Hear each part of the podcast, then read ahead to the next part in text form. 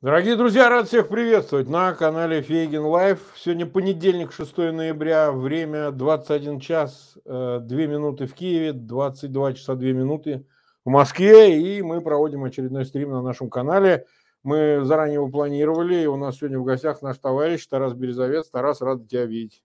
Взаимно, Марк. Приветствую тебя и зрителей. Всех приветствую, друзья. Э, я действительно нахожусь э, в Украине, э, вот, продолжаю тут разные поездки, пока я в Киеве вот вернулся, снова уеду, поэтому, соответственно, по поводу моего стрима сразу хочу сказать, я его проведу по итогам всех поездок, которые будут. Известно, что я сегодня был в Орехове, Вчера я был в Купинске, ну вот планирую еще, а, значит, э, побывать на Востоке. Так что мой стрим будет намного позже, ну, может, ближе к концу недели. Сразу хочу об этом сказать, потому что мне есть что вам рассказать, есть что показать. Конечно, были и съемки.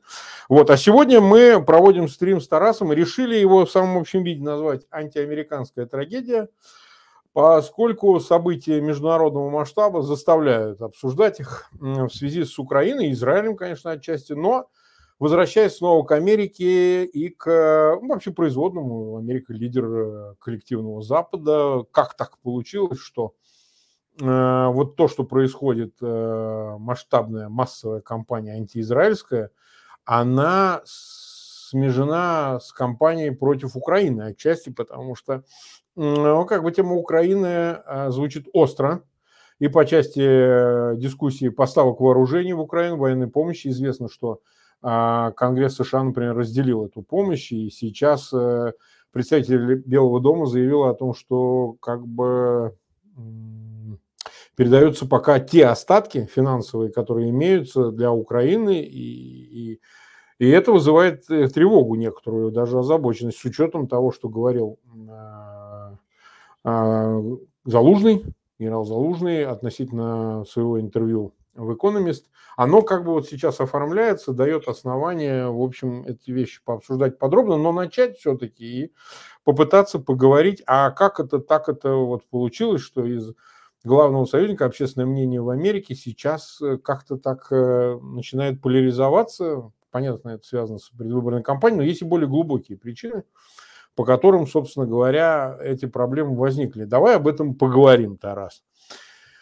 Ну вот, э, действительно ли ты считаешь, что угрожающим является именно общественное мнение на истеблишмент американский, в общем, в целом, в отношении которого сомнений нет, в его поддержке и последовательности Украины, а вот общественное мнение вызывает тревогу и озабоченность его такая как-то непоследовательность некоторая, да, то ли это вызвано действительно усталостью от войны, то еще какими-то вещами. Вот выскажи свой взгляд на это?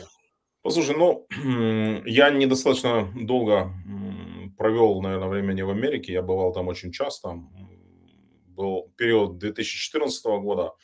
Я ездил в Штаты буквально на работу, в буквальном смысле, поскольку туда мы основали не государственную организацию, которая называется Free Crimea, Свободный Крым.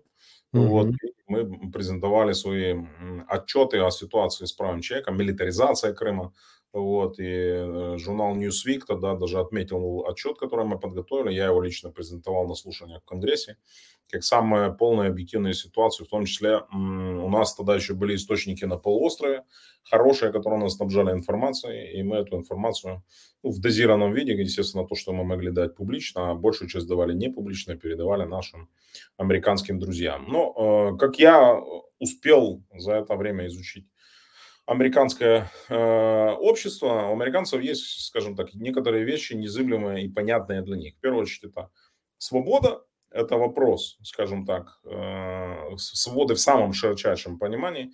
Причем американское понимание свободы намного шире европейского. То есть, если в Европе здесь более узкое восприятие, то в Америке как бы свобода – это главная ценность, которая закреплена, зафиксирована в Декларации о независимости США и она является как бы личной свободой, из-за чего, собственно говоря, границы этой свободы очень часто э, вызывают нарекания. Вот. Но, тем не менее, американцы никогда не изменяют в целом своим ценностям, своим принципам, вопросам свободы. Поэтому в том, что касалось поддержки Украины, здесь главное как раз возмущение возникло в плане того, что кто-то посмел вторгнуться в страну, которая большинству американцев вообще была неизвестна. Давай говорить ну, откровенно. Да. Об Украине или вообще ничего не знали, или знали очень мало, или воспринимали ее очень часто, когда я приезжал там где-то, встречался с американцами в такой неформальной обстановке, в барах, имеется в виду не с чиновниками Госдепа, не с помощниками сенаторов в официале, это понятно, а вот с такими обычная Америка, то есть ты приехал, причем даже там не где-то в Вашингтоне, а поехал где-то в Филадельфию, в Нью-Йорк вышел, и вот общаешься где-то в баре, там где-то в ресторане с какими-то американцами, сидишь за стойкой и спрашиваешь. И понятно, что представление об Украине было крайне поверхностным, назовем это так. Вот. И для них самым главным возмущением было то, что ну, Америка реагирует всегда крайне остро, когда в свободную страну, вот, в Европе вторгся какой-то мерзавец, о котором они, если и слышали, то только плохое, и начал убивать женщин, детей. Его солдаты начали насиловать женщин, в том числе несовершеннолетних, всех подряд. И это вызвало, помимо возмущения, огромное сочувствие в сторону Украины и солидарность. И она держалась достаточно долго. И основную роль здесь сыграли американские СМИ. Я это вот могу сказать. Как офицер, а, они находились здесь с первых дней, а многие из них приехали еще до вторжения и работали, и многие здесь фактически живут, иностранные журналисты, и американские, и не только американские. Они живут здесь уже многие больше двух лет и рассказывают обо всем происходящем, правду и из первых уст. И в значительной мере вот эта позиция, невиданное покрытие в СМИ, которое мы получили благодаря, э, в том числе нашим американским друзьям и коллегам из э, New York Times, Washington Post, CBS News, CNN, NBC.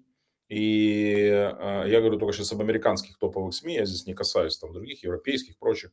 Они все, безусловно, способствовали тому, что вся эта история как бы жила. И она живет до сих пор, потому сколько внимания, понятно, Украине сейчас непропорционально стало меньше, чем ну, все устают. Вот. Но я бы сказал так, что во многом именно благодаря именно позиции СМИ, не только граждане, но и истеблишмент были вынуждены действовать во многом случае проактивно, то есть не идти следом за позицией СМИ, а реагировать. То есть если уже создали такой образ Украины, страны, которая борется за свою независимость, ее надо обязательно поддерживать априори. Это, говорят такое слово, это база, да, то есть Украина наш союзник, и Украину надо поддерживать, это база.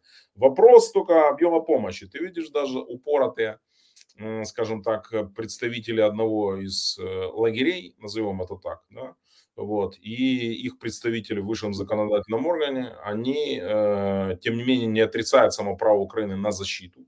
В случае, кстати, с Израилем мы видим, что многие представители леворадикальных американских организаций, не только американских, они, в принципе, отказывают Израилю даже в праве на самозащиту.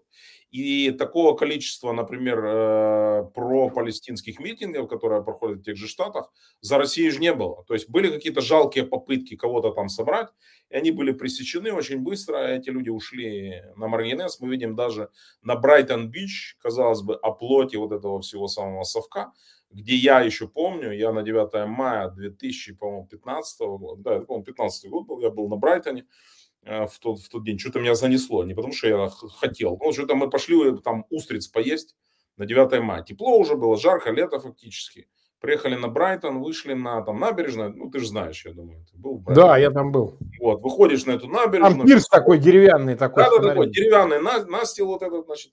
Да. И самое начало, там, где еще вот это на Кони Айленд стоят, значит, вот эти вот э, аттракционы, и вот возле них мы ели устрицы, как раз кушая что-то, и пошли дальше и смотрим, как это, и начинаем просто дикий ржач такой. А что случилось? Увидели под флагами красными какие-то, значит, в бескозырках, значит, каких-то в тельняшечках, танцуют там, значит, и поют Катюшу, значит, а мы, не, мы думали сначала, что это какие-то, ну, там люди деньги собирают, знаешь, как есть вот эти живые статуи, там комики, может, деньги рубят, там просят. Оказалось, нет. То есть реально какие-то местные эмигранты вышли и празднуют 9 и раздают георгиевские ленточки. Уже было вторжение в Украину. Понятно, что мы подошли, начали с ними там это, дискутировать жестко. И они такие упоротые, знаешь, начали говорить, что нет, вы нацики, Украина, все, значит. Mm. Но отзыва, отклика это в сердцах а, отдыхающих не имело. Отдыхающим хотелось устриц, моря, солнца. И они как бы посылали их э, по адресу русского корабля, который еще тогда не отправился на дно Черного моря. Отправляли их и шли себе люди отдыхать. А вот эти вот маргиналы, упоротые их там было, ну, до, до 15 человек, возможно, где-то дюжина около того они, значит, там продолжали веселиться. Но это был такой, знаешь, праздник со слезами на глазах, поскольку их никто не поддерживал. К чему я это все такое? Это, что в любом случае все устают, все меняется. Вот, и сейчас ключевой вопрос заключается, база в Украине мы помогаем, но вопрос, сейчас они хотят а, контроля. Контроля и ответа на вопрос, какой ваш план победы. Это то, о чем заявил новый спикер Нижней Палаты а, Конгресса. Он заявил о том, что давайте, ребята, а, Майк Джонсон, представьте свой план победы. Причем он обратился к президенту Байдену, в первую очередь. В данном случае. Вот это и объясняет нынешнее снижение. Это не трагедия, это, скажем так, абсолютно закономерный процесс. Люди не могут быть на том уровне, понимаешь, эмоциональном. Они не могут быть в том случае. То есть падение будет происходить. А вот давай я так поставлю вопрос. Вот ты сам сказал, что антиизраильские, выразимся так, хотя они по существу сводятся к антисемитизму, выступления в Америке более обширные, более глубокие, более, скажем так, э, ясно артикулированные. Да? То есть это имеет э, охват и религиозный, и э, политический в том числе. Ну, религиозный, понятно, так сказать, группы общин мусульман и палестинцев, выходцев с Ближнего Востока, они выступают на этих мероприятиях. Но вот леволибералы активно, подчеркиваю, поддержали этот антиизраильский нарратив публичный, да, они, например, самое поразительное, крайне левые, там вот квир, ЛГБТ, если ты видел, обширные ролики рассыпаны, значит, Freedom Palestine, значит, они танцуют, поют в чулках, вопросов нет, пожалуйста, танцуйте. Вопрос в другом, что в Тель-Авиве вы можете танцевать в чулках, а в Газе можно себе представить, на как на вас на этих чулках будут вешать и сжигать живьем. Совершенно непонятный, так сказать, выбор, выбор предпочтений. Казалось бы, но очевидно же на поверхности лежит, какая из сторон является... Это неплохо, не хорошо, сейчас просто вот констатация. Да, ну, у мусульман нет этих, э, в общем, представлений в принципе о, о, так сказать, меньшинствах и всем остальном, а отрицание их э, как такового права на существование, это очевидно, это религиозный канон. Но для, так сказать, э, определения в выборе между теми и другими почему-то, значит, они руководствуются не соображениями там, где больше прав и свободы, тот, кто подобный к подобному. А вот э, вопреки этому, причем это, я повторяю, это институциализированная леволиберальная среда, там от Греты Тунберг в Европе до значит, левых э, демократов э, в Конгрессе. Они выступают активно с антиизраильских позиций.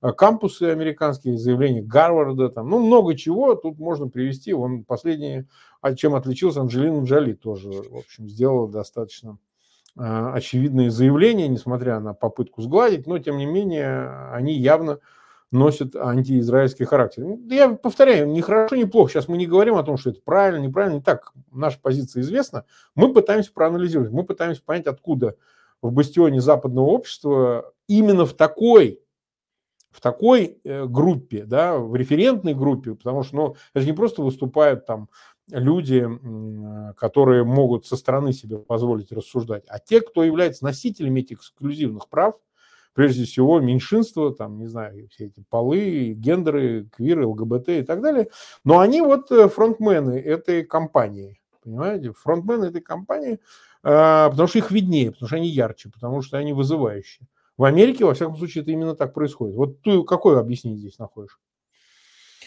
Слушай, Америка это демократическая страна.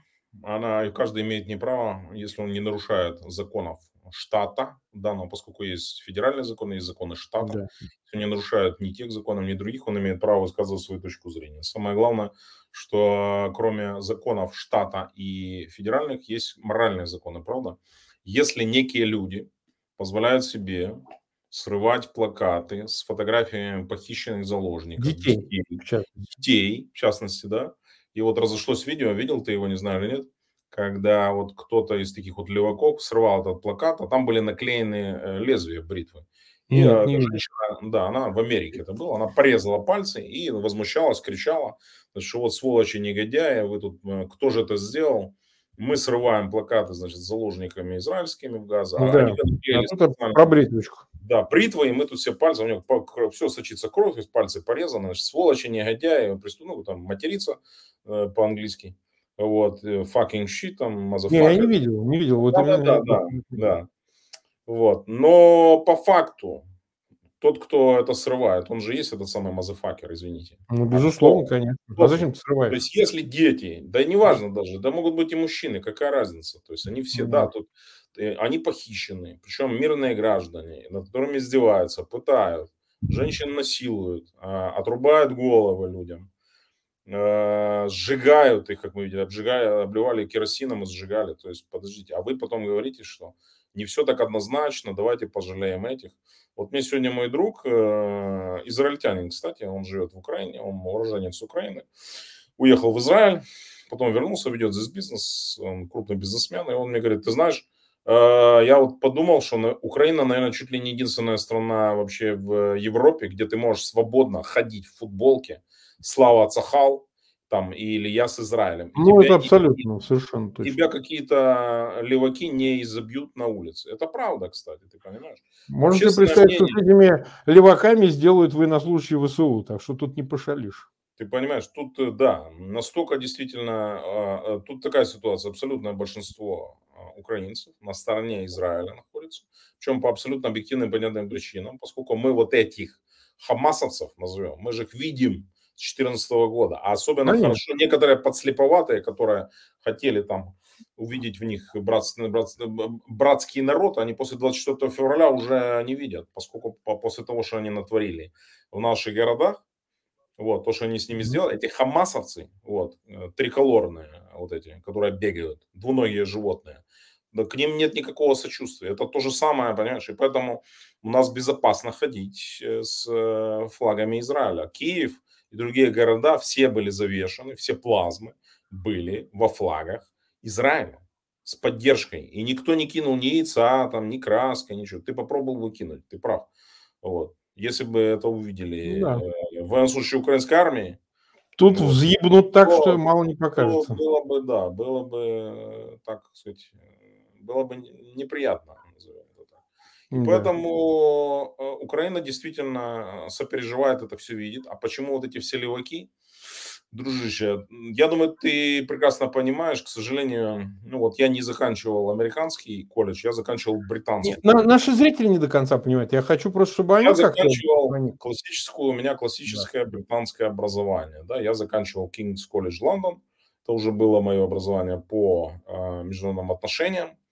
Я тебе скажу, что в университетской среде Британии достаточно mm-hmm. сильны левацкие настроения. А то, что я знаю, в американских, вот э, так называемая Еще Лига Плюща, там очень сильно, самая престижная, да, вот американские, Принстон, вот, и прочее, там очень сильно сильны вот эти левацкие настроения, исторически. Причем их проповедует значительная часть профессуры. Из-за чего недавно был скандал, я не помню, в каком университете Лиги Плюща это было, вот, когда какие-то, значит, студенты юрфака написали письмо в поддержку Палестины, это реальная ситуация, и потом а, крупнейшие юридические компании, которые... Студенты, а это в нескольких университетах произошло, в нескольких да, университетах. Вот эти все крупнейшие юридические компании, там, ну, то есть так называемая там большая пятерка, Deloitte там и прочее, вот. Они сказали, а можно нам списочек этих студентов, чтобы они к нам никаким образом на работу не попали, потом, чтобы мы понимали, что нам вот этих вот э, леваков, юристов, нам не надо, не надо. Мы не против, это свобода абсолютно, но у нас же свой частный бизнес, и мы не нарушаем никаких законов, мы можем выбирать. То есть, например, если нам не нравится если ты будешь выступать завтра за легализацию детской порнографии, ты будешь прекрасным юристом, ты говоришь, это правильно, что его должна компания юридическая брать? Но это для них репутационная потеря. Зачем? То же самое, сотрудник, который в студенческие годы активно топит за террористов, да, зачем он нужен юридический? Они говорят, нам не надо. Так эти студенты, самое смешное, начали все массово отзывать фамилии, понимаешь? Поскольку, ну, это очевидно, знаешь, да. в анекдоте про партию пофигистов, помнишь, советский анекдот, там создали Конечно, партию да. пофигистов, ну, расскажу зрителям, немного отвлечемся. Создали партию пофигистов, значит, они проводят первую пресс-конференцию, собралась пресса, значит, телевидение. Им спрашивают, скажите, а вы правда партия пофигистов? Да, да. А скажите, вам вообще как вот? Демократия пофигу? Пофигу. А принципы? Говорит, принципы пофигу. А ценности? Ценности пофигу. Что и деньги пофигу? Нет, деньги нам не пофигу. А как же принципы? А мы же, мы же сказали, нам принципы пофигу. Нам принципы. То есть вот этим пофигистам все оказалось пофигу, кроме денег. Вот этим юристам. Не, ну вот и получается. Э, я почему э, перекидываю мостик? Потому что сегодня они консолидирована и явно в выигрыше в отношении израильского вопроса, что, ну, Израиль себя защитит, там все-таки не такой грозный враг, как э, сосед восточный, да, э, несмотря на то, что мы, безусловно, так сказать, сочувствуем э, и так далее.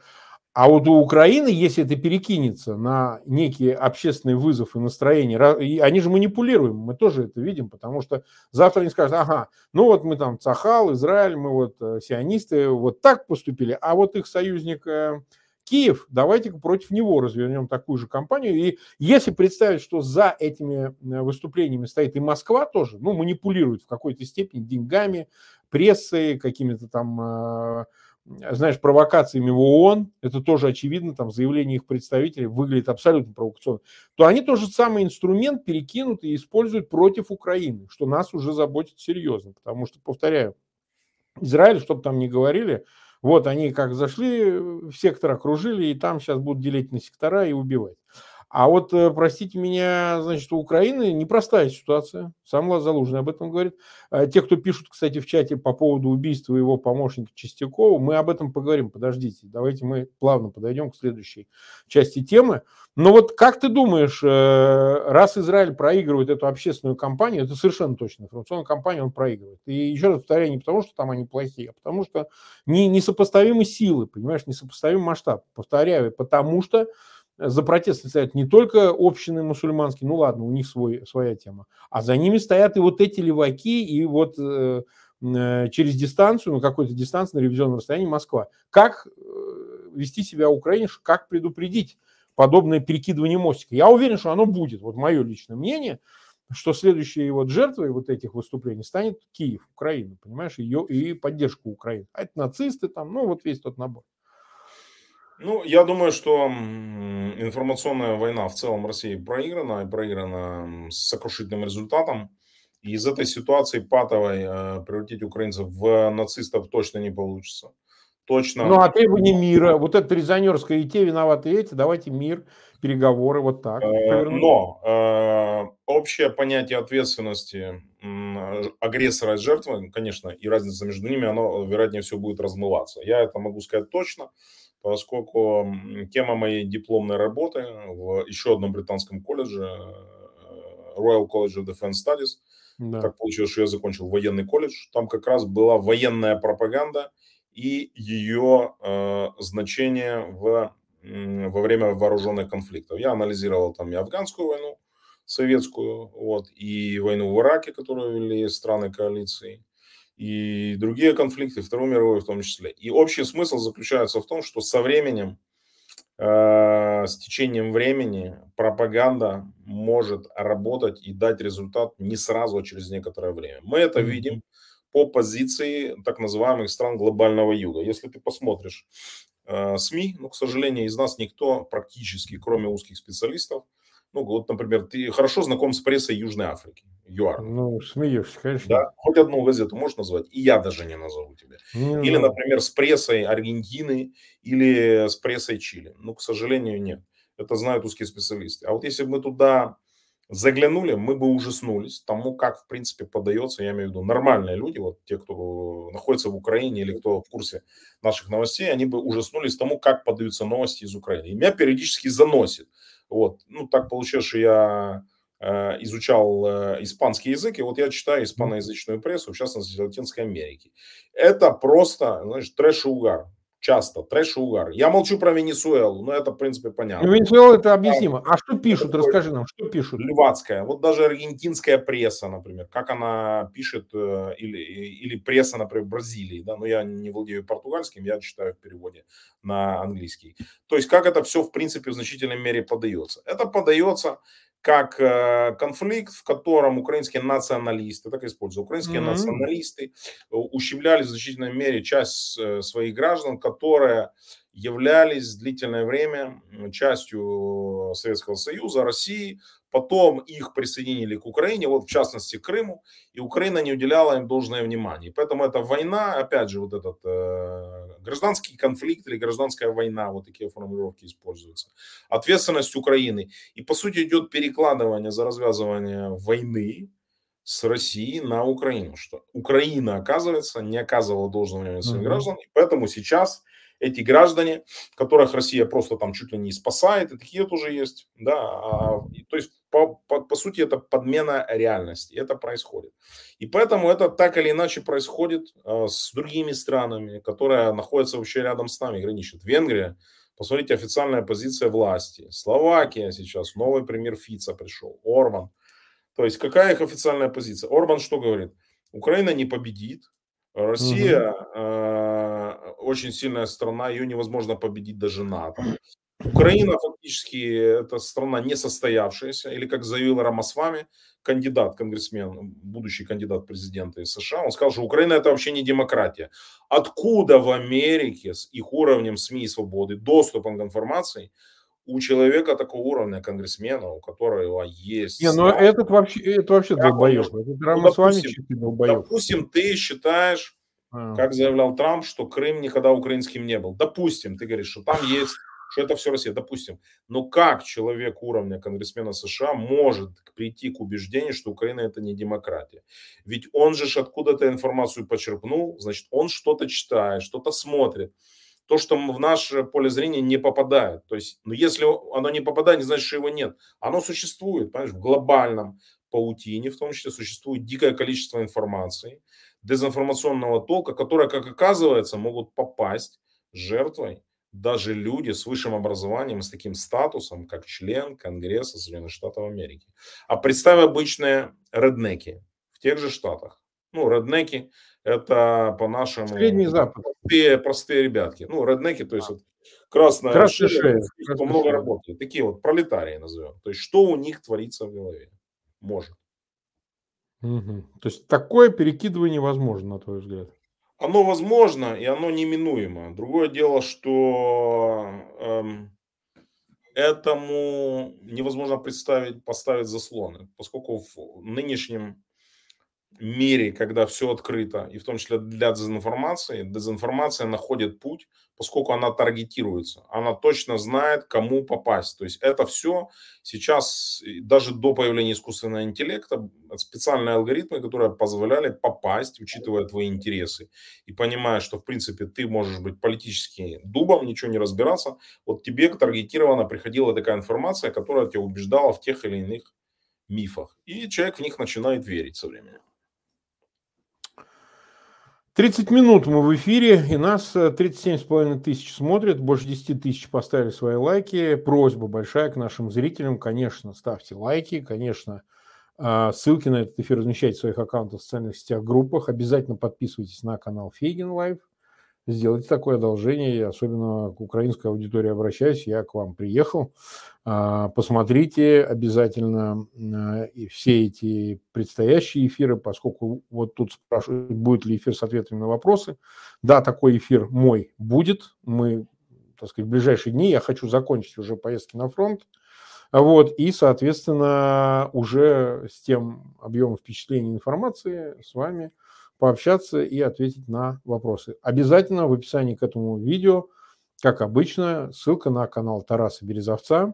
Вы тоже можете по имени Тарас Березовец синеньким пройти, попадаете на канал Тараса, смотрите, подписывайтесь, ну и все, вы знаете, что обычно надо делать. Ну вот давай тогда вот еще э, что обсудим.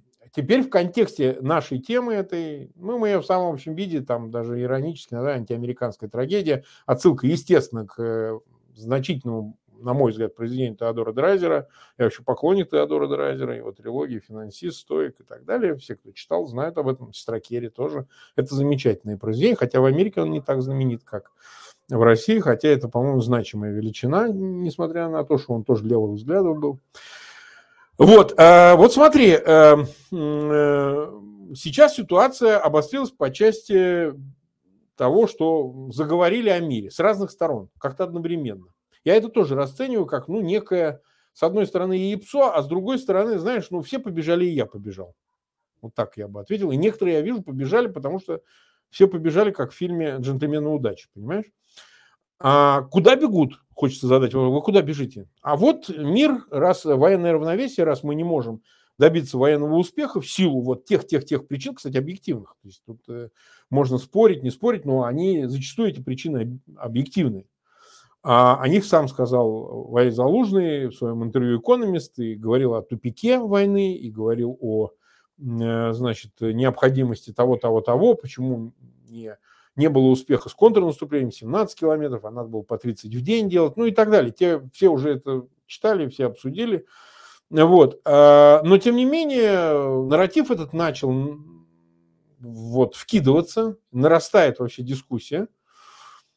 И удивительное дело, все время говорится о возможности договоренности с Россией, вообще о прекращении огня ли, там, о переговорах и так далее, но никто не понимает, а что предлагает Россия, где здесь предпосылка для переговоров. Для Украины она есть, эта предпосылка, да, прекращение войны, освобождение территорий, они понятны, эти предпосылки. А какие предпосылки для Москвы? Если все те же, о которых говорит Москва, да, то это, по сути, капитуляция. Значит, не обсуждая э, принципиально, значит, что предлагает Москва, по сути, предлагается согласиться на условия капитуляции. Напомню их, Москва много-много-много раз озвучивала. Демилитаризация, денацификация, нейтральный статус Украины. Э, ну, демилитаризация – это вообще забрать все оружие, которое поставили союзники Украине, и согласиться с геополитическими реалиями, так они это называют, признание оккупированных территорий российскими. Ну и там дальше по нисходящей, там государственный язык русский, там наверняка амнистию будут требовать, еще там много чего, еще, еще, еще, еще, ну, понятно. То есть, э, получается, когда обсуждают безальтернативность, а вот деваться некуда мира с э, людоедами, с Кремлем, то соглашаются на капитуляцию, потому что говорить о том, что а мы за это попадем в НАТО, а в НАТО же никто не гарантирует попасть ни с той, ни с другой стороны. Американцы тоже не говорят о том, что это условие, при котором да. Э, значит, мир может быть заключен. Если бы они сказали, все, мы вот принимаем оставшиеся 80%, это хотя бы можно обсуждать в НАТО. Хотя бы можно обсуждать, накрыть колпаком, поставить военные базы американские, атомное оружие разместить на территории Украины. Но это можно хотя бы уже обсуждать. Ну да, мы теряем там 20%, но получаем вот это. Да, вряд ли на это согласится общественное мнение в Украине, но это можно обсуждать. А что сейчас обсуждать? Как ты видишь э, связь вот того, о чем мы говорим, вот этих всех изменяющихся настроений с актуализации, артикуляции темы, навязываемой темы переговоров, мирных переговоров с Москвой. Ну, э, смотри, когда мы говорим о термин, ты говоришь, навязываемые э, мирные переговоры, их на самом деле пока никто не навязывает. Мы видим только информацию, полученную от э, медиа, в частности, об этом заявлял американский ну, да. телеканал NBC, о том, что продолжаются сейчас попытки, опять же, выяснить консультации. А, они подали так, что идут консультации закрытые, не публичные, между американской администрацией и представителями ЕС э, с украинскими властями относительно возможности, возможности начала переговоров с Россией. При этом позиции, на основании которых эти переговоры в принципе могли бы начаться, даже не проговариваются и не озвучиваются. То есть, а я тебе объясню почему. Поскольку этих условий в принципе нет. То есть эти позиции, они несовместимы. Украинская позиция начала переговоров и российская, они расходятся полностью. То есть они вот так находятся, знаешь, там на расстоянии там я не знаю, там, э, световых лет друг от друга, и пока даже возможности как-то свести их между собой нет. Мы прекрасно mm-hmm. понимаем, что любые требования, которые начнет Россия изначально, давайте, значит, сдайте все оружие, верните, э, значит, э, Западным союзникам, кто вас выдал, признайте русский вторым государственным, внесите изменения в Конституцию, закрепите особый статус Донбасса и тому подобное. Да. То, с чего они начинали, они, в принципе, нереализуемы уже сейчас по, по одной причине, поскольку никак, никто не может заставить сейчас украинскую власть эти требования выполнить, поскольку общественное мнение в Украине настроено категорически против этого. То есть если до начала полномасштабного вторжения, скажем так, были сторонники, которые говорили, ну давайте русские сделаем вторым государственным, и они, это была достаточно значимая часть украинских граждан, то сейчас таковых фактически уже не осталось. То же самое касается переговоров э, тех, которые захочет Украина. Украина о чем говорит? Что сказал президент Зеленский? Выходим на границы 91 года, Россия полностью выводит свои оккупационные войска. Мы становимся на границе 91 года. Это значит, что не только Донбасс, но и Крым. Да? Опять же, для Путина это, ну, это немыслимо, поскольку он многократно говорил и кричал о том, что Крым мы уже точно никому отдавать не будем. И стратегически да. он этого себе позволить не может, поскольку его убьют просто. Его убьют. Ну, то есть, если он отдаст Крым, Я не представляю, как он должен себе это объяснить. Ну, может, и не согласен, но я вижу так. И поэтому нет повода для переговоров. И самое главное, то есть кто может заставить Путина, кто может заставить Путина выйти на этот переговорный процесс. То есть если в случае с Украиной мы понимаем, что есть позиция Запада, есть союзников, которые могут к этому, скажем так, подталкивать при э, очень ограниченных компромиссах, очень ограниченных компромиссах, то поломать игру Путина я не вижу даже, что, например, Китай может. Что вот Китай этого вот выйдет и скажет, давай выходи, договаривайся, заканчивай войну. На, на каких основаниях? То есть вот этот сухопутный коридор он отдавать не собирается, поскольку он ему нужен. Крымский мост не решает проблемы с поставками в Крым. Они уже анонсировали и начали строить железную дорогу из Ростова через Донецк в Крым. Да. Уже потянули да. ветку, потянули ветку из Донецка на Крым. То есть они без этого сухопутного коридора жить не смогут. Понимаешь? Нормально, не смогут. То есть Поэтому любые разговоры о том, что принуждение к переговорам, принуждение может быть только к Путину, поскольку Украина к этим переговорам будет готова ровно тогда, когда будут выполнены ее условия. Но они, опять же, пока Путин сидит в Кремле, они совершенно невыполнимы. Поэтому я просто даже не вижу здесь ну, какого-то предмета для переговоров мирных. Вообще я не вижу пока.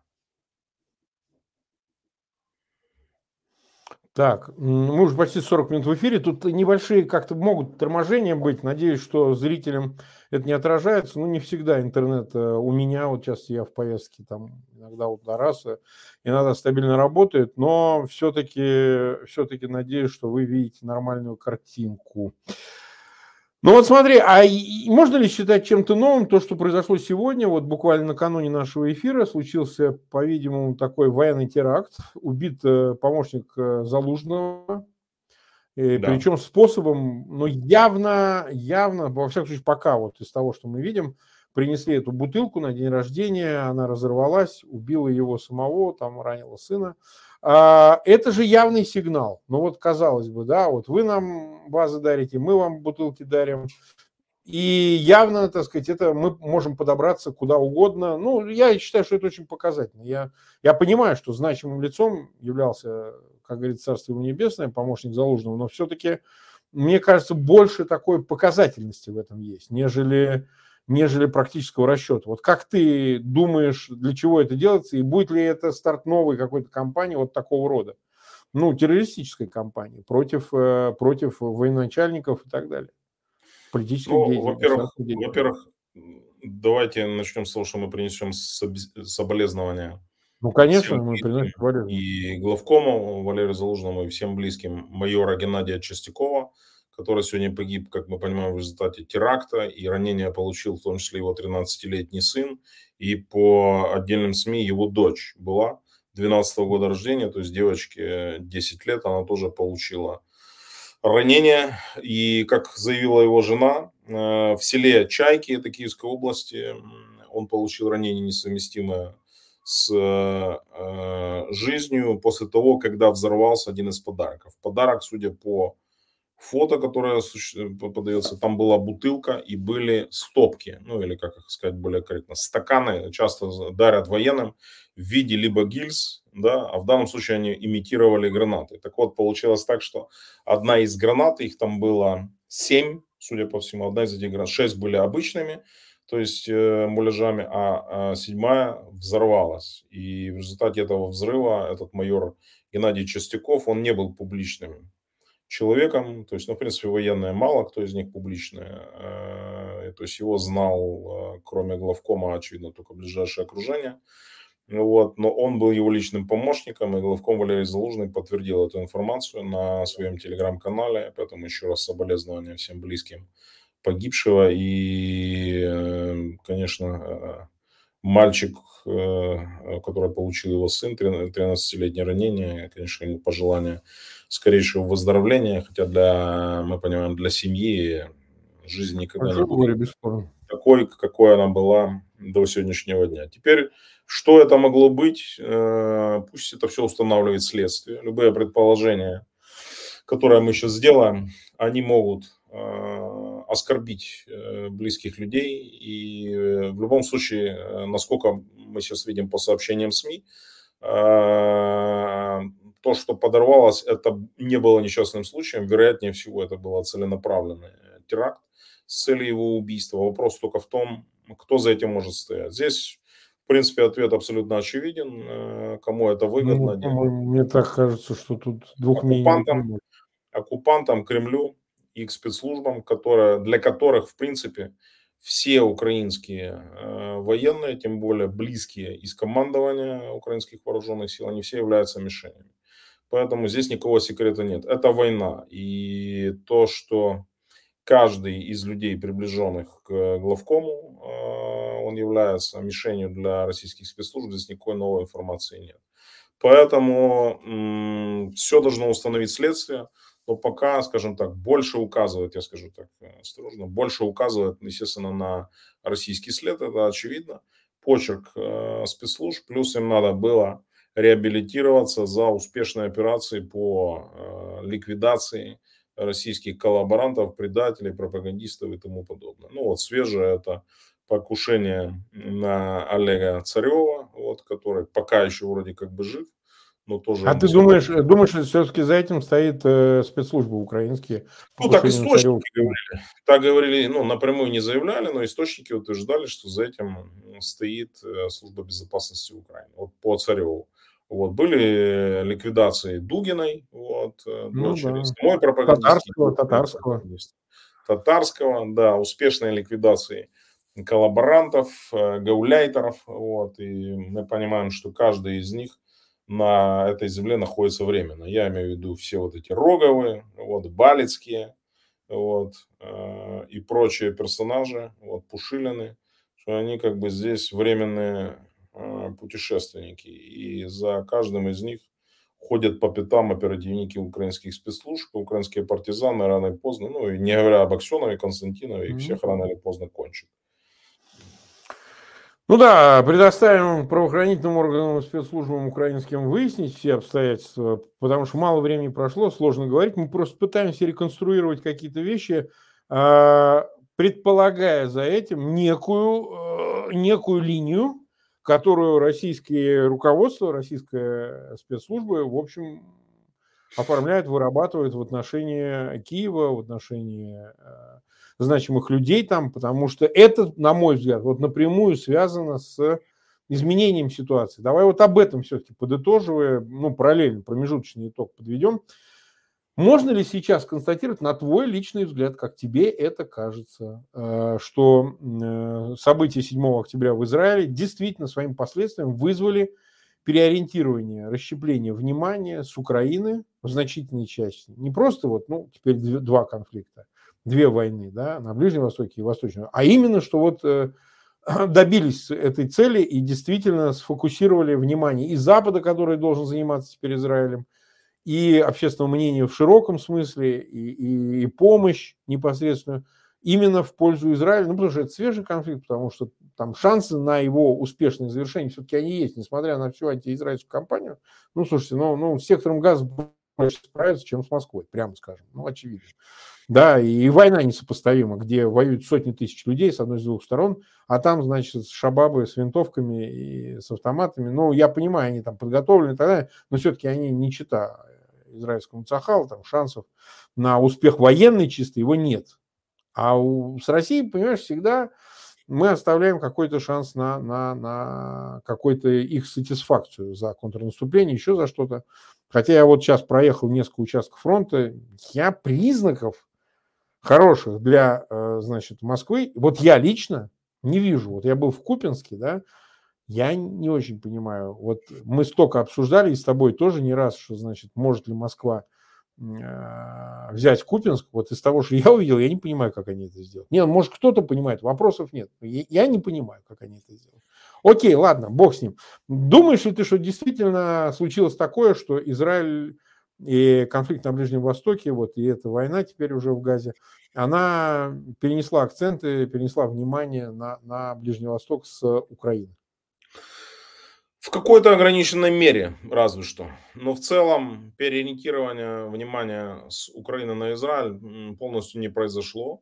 И когда официальный представитель э, постпред Израиля в ООН, к сожалению, не помню его фамилии, дебатировал с Небензой, да который начал его там учить, значит, жизни, и сказал о том, что Израиль не имеет права... Не имеет на... права на, на защиту. Да, он ему сказал, что ну, это точно не представителю страны, которую исключили из Совета по правам человека мне указывать, а не России. Ну, и он да. сказал, что Россия цинично пыталась использовать фашистское нападение Хамаса на Израиль для того, чтобы, от, а он сказал, оторвать внимание от Украины. То, ну, есть, да, он, отвлечь, то есть об этом, ну, то есть, знаешь, вот просто откровенно уже было сказано. Ну, там прямая пикировка с Москвой, Конечно. так что, как говорится, Омен, что Израиль в данном случае уже публично, ясно и прямо говорит о действиях агрессивных э, Москвы в отношении соседней Украины. Уже об этом заявляется высокой трибуны. Да. Но, опять же, смотри, с учетом того, что война в Украине длится два года, а война в Израиле вот очередная началась только 7 октября, то есть она свежая, вот, и месяц всего лишь как, вот завтра будет ровно месяц с момента этого варварского нацистского наступления, нападения Хамаса на Израиль, вот, э, пока еще такого переориентирования, тем не менее, не произошло. То есть mm-hmm. что-то либо на Ближнем Востоке должно глобальное произойти, ну, то есть вот Э, первые дни и недели были шоком, безусловно, для всех, для всего мира, когда все увидели эти картины. Хотя, правда, реакция была разная. Мы уже это разбирали в начале нашей сегодняшней программы. Что для леваков даже вот эти убийства невинных детей, которых младенцев зажаривали в печах, и насиловали женщина, и потом отрубали головы, их убивали, они не стали шоком достаточным для того, чтобы э, сказать, вот это убийца, а вот это жертва. То есть у них все еще не все так однозначно, понимаешь, у этих вот левых товарищей.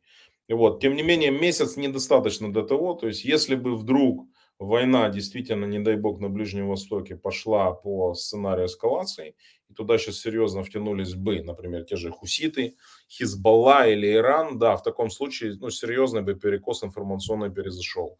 Все же в Украине идут более напряженные бои, тяжелые бои, которые идут по линии фронта. Ты это видел сам. И да. ты понимаешь, что масштаб военных действий не сравним с израильским. Там воюет да, армия профессиональная, все-таки с парамилитарными террористическими отрядами. То есть это такие, назовем их, э, ЛДНР. Пока еще с настоящей армией, например, там, иранской, они, слава богу, не столкнулись. Пока бегают вот эти вот, назовем их так, ЛНРовцы, хамасовцы, да. У ну, нас да, это да, была война а 14-16 годов. Пока Россия не вторглась, вот эта вот э, война, она носила принципиально другой характер. Да. И ребята, которые служат с нами и которые э, имеют опыт боевых действий с 2014 года, они говорят, что ту войну они сейчас вспоминают с ностальгией. В каком плане? Что тогда все было проще. Там обстрел из града воспринимался один, как, знаешь, что-то из ряда вон выходящее. Там обстрел, там, то есть это были шок, там о нем говорили месяцами. Тут это уже рутина, понимаешь? Это каждый день методично долбят по нам, мы долбим по ним, это все не сравнится. Поэтому пока война в Израиле, еще раз повторю, опять же, то есть смотри, месяц прошел, от первого шока отошли, и сейчас идет просто методичное разрушение газа. То есть, и смотри, все равно внимание ну, меньше, скажем так, к израильским событиям все равно намного меньше, чем это было еще там даже две недели назад. Ну, то есть оно, оно падает в силу того, падает. что вот первые падает, прошли да да. а, там да. спорадические события, они вызвали там реакции. Но тем не менее, вот митинги, протесты, вот это вот по этой части, по-моему, такого охлаждения пока еще не происходит. Нет, не происходит, и этих митингов достаточно много, хотя ты сейчас находишься в Украине, понятно, что здесь война, вот, но опять же, никаких ты не увидишь про-палестинских, митингов. Не, ну Украина, это понятно. Это понятно, да, это отдельная история. Я абсолютно еще повторюсь, солидарность с борьбой Израиля, абсолютное большинство. А те, кто против, они просто боятся, они не затаились, они, они выступать не будут, это точно.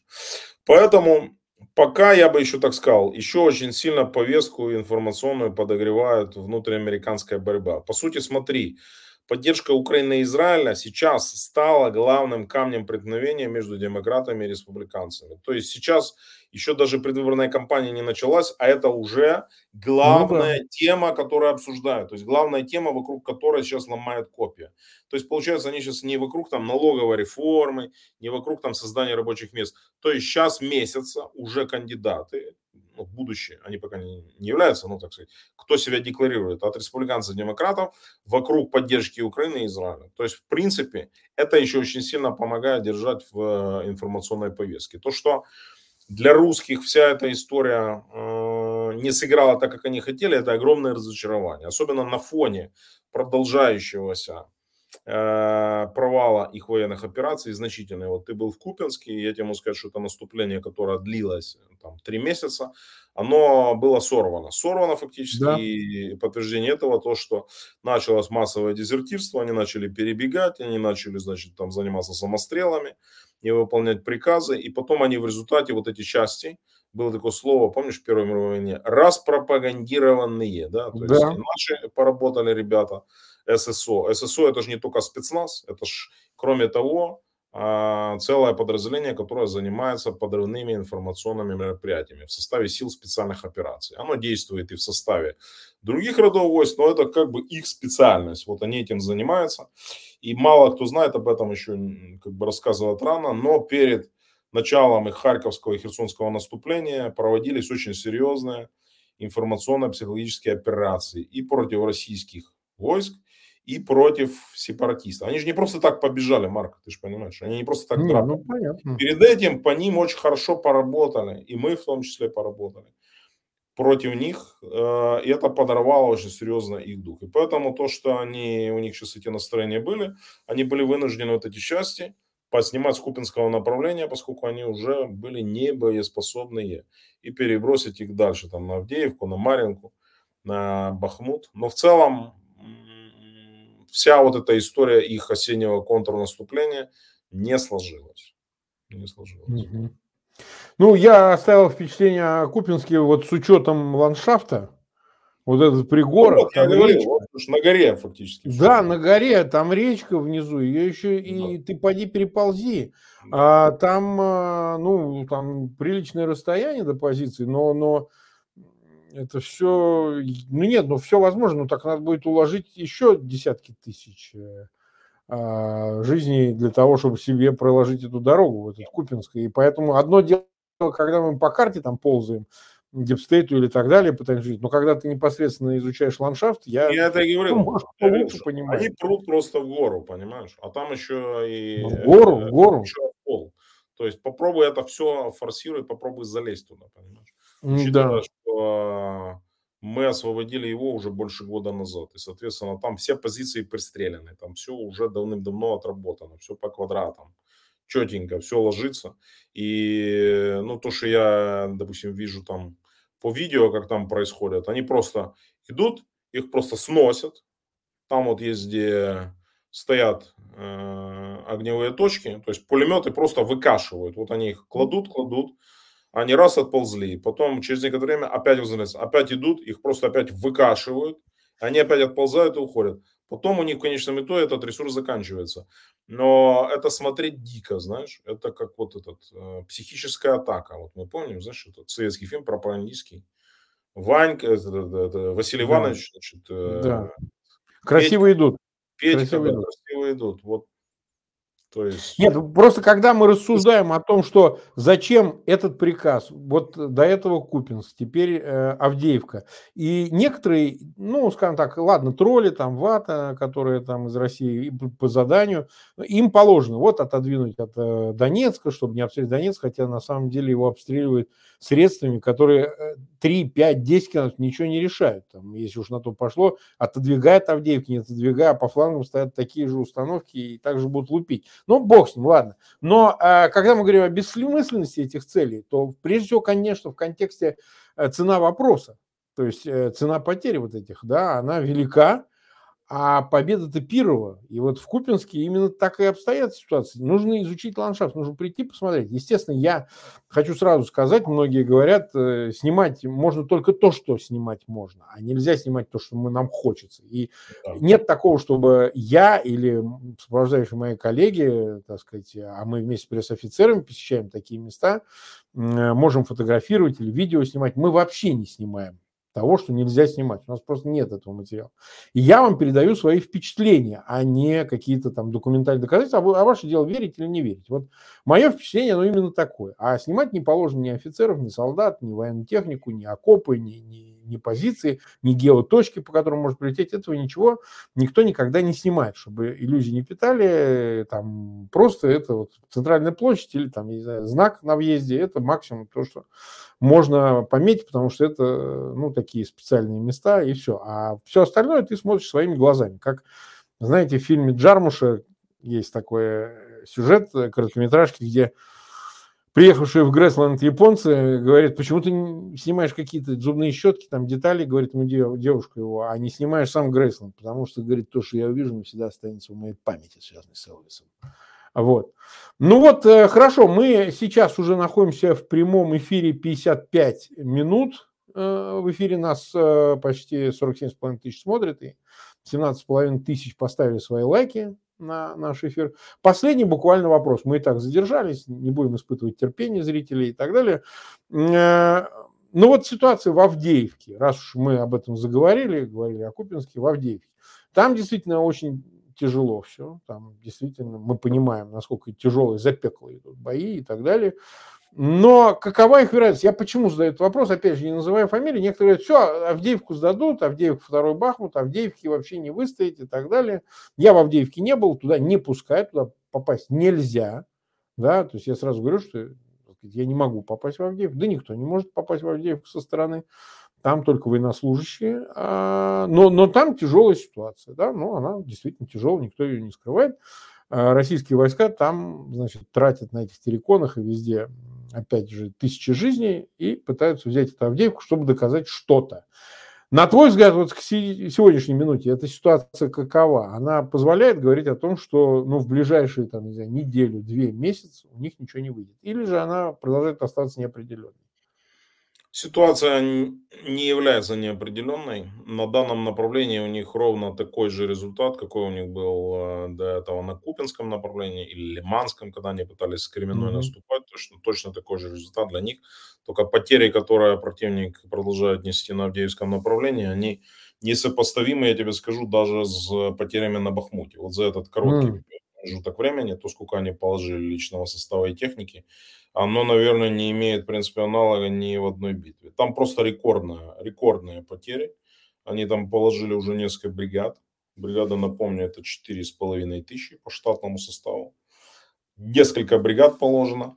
И положено уже э, несколько э, батальонов э, мотострелковых. То есть с техникой совсем оно все сожжено вот, оно уже все перестало существовать. Причем не то, что там оно там повреждено, нет, его просто нет. Оно, оно просто взорвано, там башня оторвана, там все сгорело, выгорело внутри. То есть, и поэтому, по большому счету, а, это направление продолжает оставаться одним из самых напряженных и горячих, но противник успеха на нем не имеет. И 110-я бригада, которая на данном направлении действует, украинских сил обороны, очень квалифицированное командование, очень квалифицированный личный состав.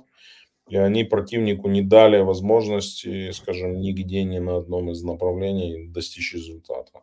Поэтому я не, не вижу там сейчас каких-либо оснований делать вывод о том, что ситуация каким-то образом может кардинально измениться здесь.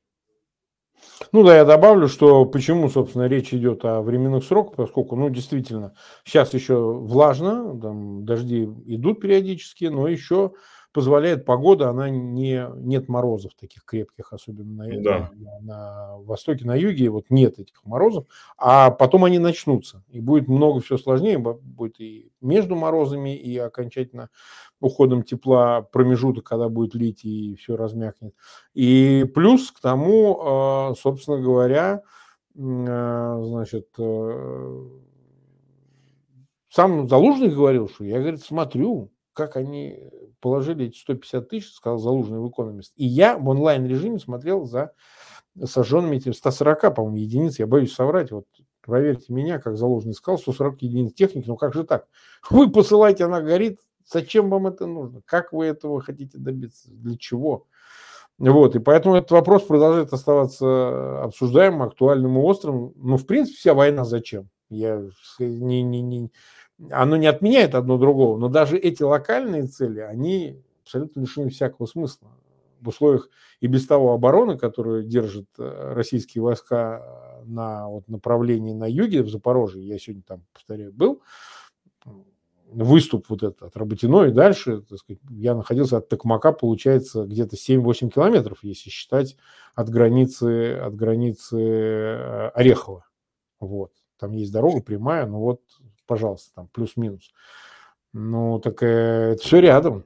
Токмак. Кстати, это, да. кстати, Игорь Стрелков, или тот, кто его имени ведет телеграм-канал, я его почитываю, он сегодня написал по поводу ситуации на юге. Он сказал, что ситуация, по его данным, очень печальная, поскольку произошло так называемое размягчение фронта, позиций. И mm-hmm. российские подразделения на Токмакском направлении, они просто истощены. И поэтому он сказал, что провал фронта, его развал может произойти в любой точке, в любой момент. Вот он прямо сегодня об этом написал.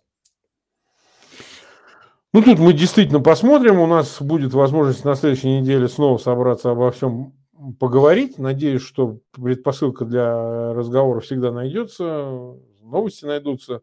Мне кажется, мне правильно сегодня увязали как бы международную повестку в контексте меняющейся несколько, в общем, насколько это видно глазу атмосферы с э, текущими событиями.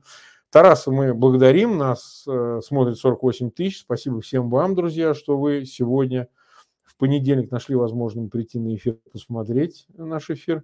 А тем 19 тысяч, которые поставили лайки, дали возможность попадать нашему эфиру в рекомендованные продвигаться.